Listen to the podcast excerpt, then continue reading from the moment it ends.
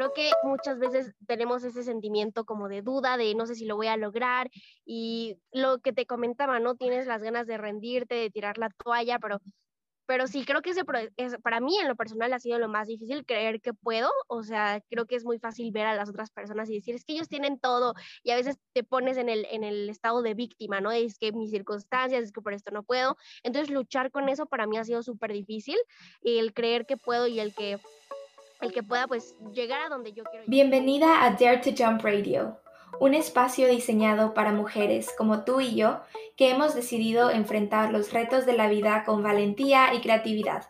Soy Ali, latina, marquetera, migrante, escritora, atleta, música y un alma agradecida de ver el sol cada mañana. Me obsesiona sentirme libre, tomar riesgos, explorar el mundo y expresar la versión más auténtica de mí. Y en este podcast te comparto todo lo que he aprendido para hacerlo desde cuidado personal y los ciclos lunares hasta estrategias para iniciar tu propio emprendimiento y tips para superar a tu ex. Dare to Jump Radio es tu dosis semanal de inspiración para conectar contigo misma, diseñar la vida de tus sueños y atreverte a saltar. Hola y bienvenidos a otro episodio de Dare to Jump Radio. Primero que nada, un mini live update y una disculpa por no haber publicado en tanto tiempo. Si me siguen en Instagram también sabrán que simplemente me perdí como por un mes. Y la verdad es que estaba en exámenes finales de la universidad. Como saben, em, trabajo y estudio al mismo tiempo y tengo este blog, así que dije pues por unos, unas semanas necesito ya enfocarme únicamente en la uni y eso hice, así que em, recién terminé el lunes de esta semana y pues listo, estoy libre de la uni, em, año final, así que ya solo me toca graduarme, pero ya estoy libre. Y bueno, eh, como parte de este tiempo que no, no estaba en redes sociales, me di cuenta de varias cosas. Y una de ellas es que extrañaba mucho crear contenido, porque esta es una de mis pasiones, me encanta poder compartir lo que aprendo, porque siento que soy de las personas que le gusta reflexionar mucho en lo que hago y especialmente en, en lo que he crecido, creo, durante todo este tiempo. Obviamente vine de Ecuador al Reino Unido, a Inglaterra, hace cuatro años básicamente, y han pasado tantas cosas, han cambiado tantas cosas, y simplemente me gusta poder compartir eso con ustedes. Em, las lecciones que he tenido, cosas que les pueden servir si ustedes también quieren estudiar en el extranjero o simplemente si les interesa esto de el crecimiento personal y el emprendimiento que ustedes saben que me apasiona muchísimo. Así que bueno, quería compartirles eso primero que nada. También quería compartirles que em, Free Falling in the City ahora va a tomar un poco de un, un giro. Eh, Free Falling in the City, para los que no saben, es la marca principal, es mi blog, así inició todo. Y de allí se, digamos, salió este podcast que tiene un nombre diferente, misma temática, pero, em, pues bueno, eso. Entonces, el giro que va a tomar Free Falling in the City tiene mucho que ver con el contenido que publico. Antes hacía muchas stories diarias en mi Instagram, compartía tips o lecciones o cosas así, eh, pero también hacía un poco de contenido lifestyle. Entonces, eh, no sé, cuando salía a correr por la mañana o las clases de, de yoga que tomaba o cosas así. Pero ahora eso va a cambiar porque, bueno, primero que nada me di cuenta de que sí es una presión tener que publicar tu vida. Eh, especialmente porque siento que no estás en el momento y ves un paisaje bonito y quieres tomar la foto porque obviamente son cosas que quieres compartir pero no me encantaba tener que hacerlo siempre así que decidí mejor no hacerlo nunca. Eh, no, mentira, sí, les voy a compartir a veces eh, ciertas cosas, pero en general va a ser mucho más enfocado al trabajo. Pero obviamente tampoco quería digamos, perder esa conexión que uno crea a través de las redes sociales, porque muchos de ustedes me conocen muy bien eh, y yo las conozco igual porque hablamos por, por DMs o, o, ven mis fotos, yo comento en las suyas. Así que creo que la mejor manera de mantener eso es siempre igual en estos podcasts y en mis blogs, que son los dos tipos de contenido más largos que hago y que voy a mantener. Eh, voy a siempre tratar de hacerles un mini live update que está sucediendo. Y en general, la verdad, creo que este, este medio, al menos podcast, me permite ser muchísimo más honesta y y incluso que me conozcan más, porque obviamente ya es una conversación, pueden escucharme más eh, que en una story de 15 segundos, así que aquí les podré compartir un poco más de em, lo que lo que pienso y, así lo que voy viviendo, porque la verdad es que al, momento estoy también atravesando unos cambios muy grandes. Uno de ellos que en dos semanas me voy a mudar a Londres Así que pues eso igual les estaré contando al inicio de cada podcast. Así que bueno, ahora sí pasemos a la introducción de mi invitada del día de hoy. Es mi querida amiga Majo. Esta chica, a ver, tiene 16, años.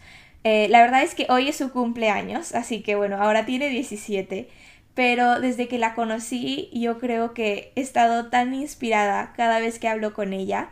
Es una emprendedora, hace todo esto de negocios digitales y bueno, ella ya les contará en la entrevista exactamente qué hace, pero en realidad es una chica, un ejemplo creo yo.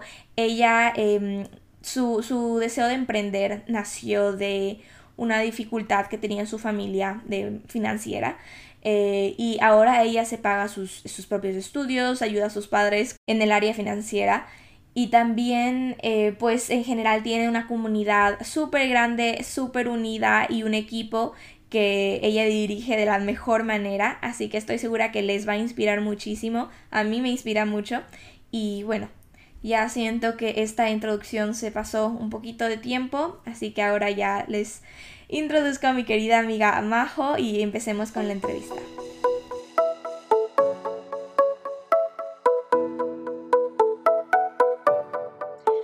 Hola Majo y muchísimas gracias por estar en el podcast del día de hoy.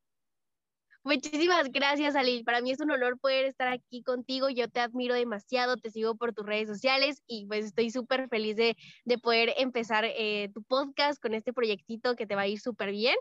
Pero bueno, qué felicidad. Ay, gracias, amiga. Pues bueno, entonces empecemos. Cuéntame un poquito sobre ti y cuál es tu historia. Bueno, yo tengo, bueno, soy de México, tengo 16 años y empecé a emprender alrededor de hace un año. Empecé a emprender en los negocios digitales, empecé a ver pues todo este tema, ¿no? Que me llamó demasiado la atención. No tanto por eh, el dinero, porque creo que muchas personas inician a emprender por el dinero, sino yo por todo el crecimiento personal que vi, todas las personas que empecé a admirar. Entonces creo que fue una de las razones principales por las que inicié. Y la verdad es que mi vida desde ahí ha dado un giro de 180 grados. Eh, antes pues yo estudiaba únicamente, salía con amigos. La verdad es que mi asociación tampoco era muy buena, pero pues eh, he cambiado, ahora tengo pues amigos de todas partes y obviamente personas que te suman, ¿no? Yo creo que hay personas que te restan, personas que te suman y personas que te multiplican. Entonces he podido estar con eh, esos círculos sociales que me ayudan a impulsarme. Em, y pues sí, eso ha sido como en resumen lo que ha sido mi proceso desde ahorita. Me estoy independizando también, entonces eh, también estoy estudiando, desarrollando mi negocio digital y me siento muy, muy bien, a pesar de, de todos los problemas que obviamente conlleva el proceso más bien son lecciones, no creo que son problemas, son lecciones. Me siento muy bien, entonces estamos ahorita ahí luchando por esa independencia.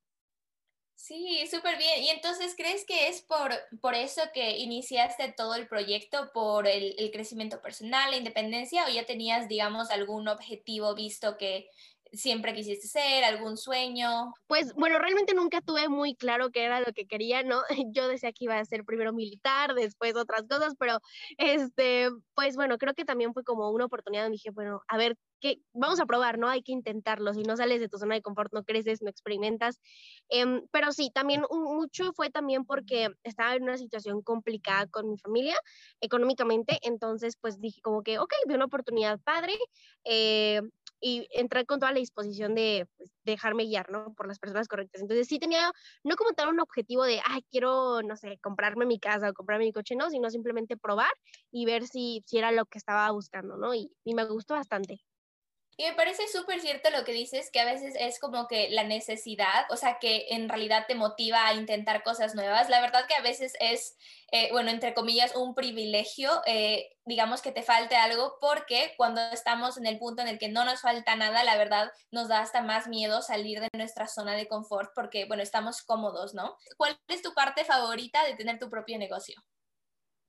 Ok, bueno, creo que mi parte favorita es que me, me permite ser independiente ¿no? Obvio, pero también me ha permitido poder inspirar a más personas, ¿no? Muchas veces queremos rendirnos y queremos eh, tirar la toalla, pero también no sabemos a qué personas estamos inspirando y creo que el que pueda tener mi equipo, pueda tener mi comunidad, enseñarles lo que yo, pues mi proceso y demás, creo que eso también me llena muchísimo, ¿no? O sea, em, hay una frase que me encanta y es que si no vives para servir, no sirves para vivir y creo fielmente en ello y de verdad me, me gusta muchísimo estar con, con mi equipo y pues también la independencia que me está dando, pero creo que esas dos cosas son como los pilares más importantes. Me encanta que hayas dicho eso porque honestamente me, me, relaciono mucho, te llena demasiado poder ayudar a otras personas, así que te entiendo completamente.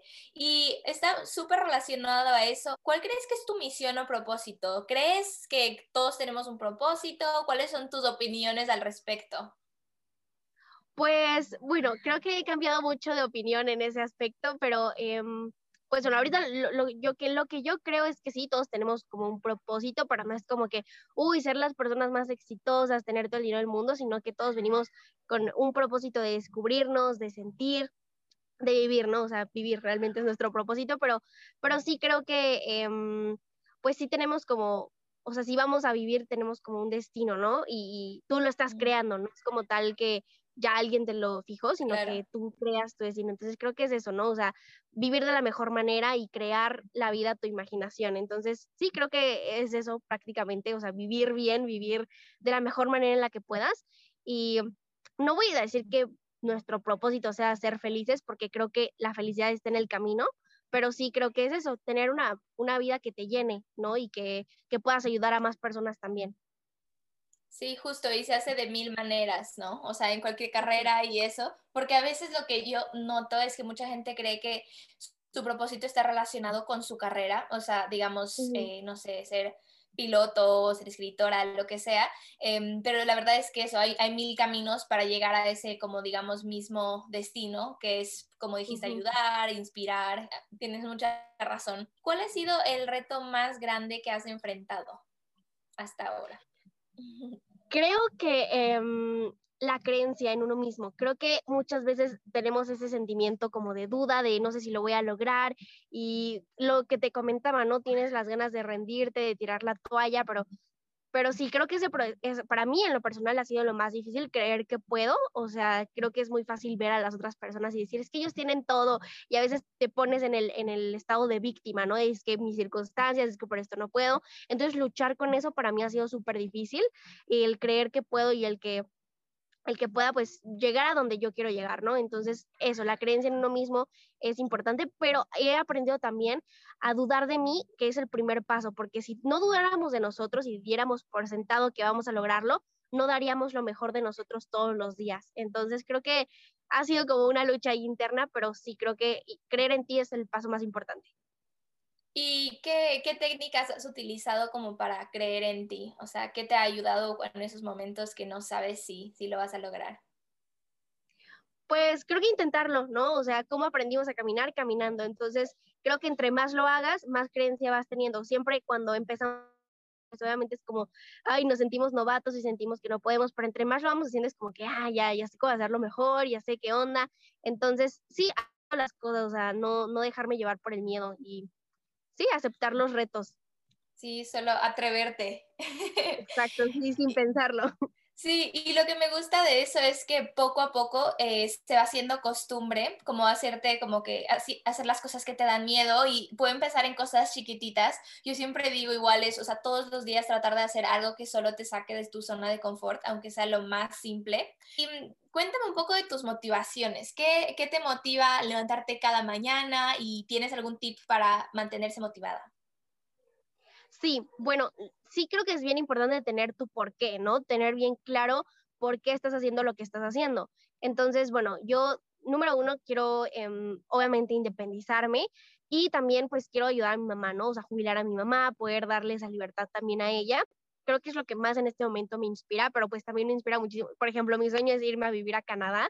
Entonces creo que es una de las cosas que más me, me inspira como levantarme y hoy vamos a darle, ¿no? Además, siempre, siempre intento comenzar mi día de la mejor manera porque creo que como inicias las cosas es como las terminas. Entonces, eh, mi tip para ustedes que, que pues quieren comenzar como a tener una rutina que les inspire un poquito más, es eso, que, que en su rutina de todos los días tengan algo que los haga sentir bien, porque si te levantas y luego luego ves tu celular o luego vas a hacer cosas como que, ay, qué flojera el trabajo, pues entonces no te inspira a levantarte, es como que cinco minutos más, pero incluso cuando tienes algo así que te, que te digas, no manches, me emociona hacer esto todos los días, todas mis mañanas, creo que es muchísimo más fácil para ti levantarte. Entonces, si tengan en su rutina de la mañana algo que los haga sentir bien, o sea, no tiene que ser algo de su trabajo, puede ser salir a caminar, bailar, lo que sea. ¿Y tú qué haces en la mañana para sentirte bien? A mí me gusta mucho escribir. Yo hago journaling, escribir mis decretos, mis afirmaciones y salgo a pasear a mi perrito de aquí también. Me gusta como salir, escuchar música y pues ahí ir pensando. Es algo que me inspira muchísimo. Entonces eso, eso me, me motiva todas las mañanas. Me encanta. Igual eso de, caminar y simplemente estar como que en paz, afuera, respirar aire, eh, empezar tu día como que en ese sentimiento de paz es mil veces mejor que mirar tu celular y sentir que el mundo se acaba porque tienes como 20 mensajes de, todo lo que ha sucedido. Así que 100%. Y por curiosidad, ¿a qué hora eh, ves tu celular por primera vez en la mañana? Pues bueno, sí, sí lo veo el tempranito porque tengo mi alarma, ¿no? Entonces como que lo primero que apago, pero ya cuando me pongo ahí en mis redes sociales y en, todo eso sí me tardo, no sé, a lo mejor en la segunda hora de la mañana, yo me levanto a las 7, a veces a las 6, entonces ya es como que ya tengo mi rutina y ya después empiezo a responder mis mensajes, o a veces sí me tardo, a veces hasta tres horas, cuando digo no quiero ver mi celular, pero, pero sí, o sea, no es lo primero que hago en mi mañana. Perfecto. Y hablando de eso, porque tú eh, que eres una pro de las redes sociales, quería que me cuentes un poquito lo más importante que crees eh, cuando se trata de, Instagram, cómo, cómo se puede crecer una comunidad, cómo se puede mantener esa comunidad. ¿Qué, qué has hecho tú ahí? Bueno, creo que son varios factores, pero bueno, lo que a mí me ayudó muchísimo, yo inicié con casi menos de mil seguidores en Instagram, pero algo que, me ayudó mi emprendimiento es también a, posicionarme y todo. Entonces, creo que número uno, que tengas bien definido lo que quieres para tu, tu cuenta, ¿no? O sea, no compartir chile, mole, pozole, sino que realmente tener ahí bien fijo qué es lo que quieres compartir. Dos, que tengas como muy bien marcado cuál es tu esencia, ¿no? El que las personas te identifiquen como que, ay, incluso tatuajes, ¿no? O, aspectos de tu cara que te identifiquen, ¿no? Por ejemplo, hay un, una persona que admiro muchísimo y está pelón, ¿no? Entonces esto le dicen como que el pelón. Entonces, eh, como que tengas bien claro cuál es tu esencia, ¿no? Cómo te quieres mostrar a tu comunidad.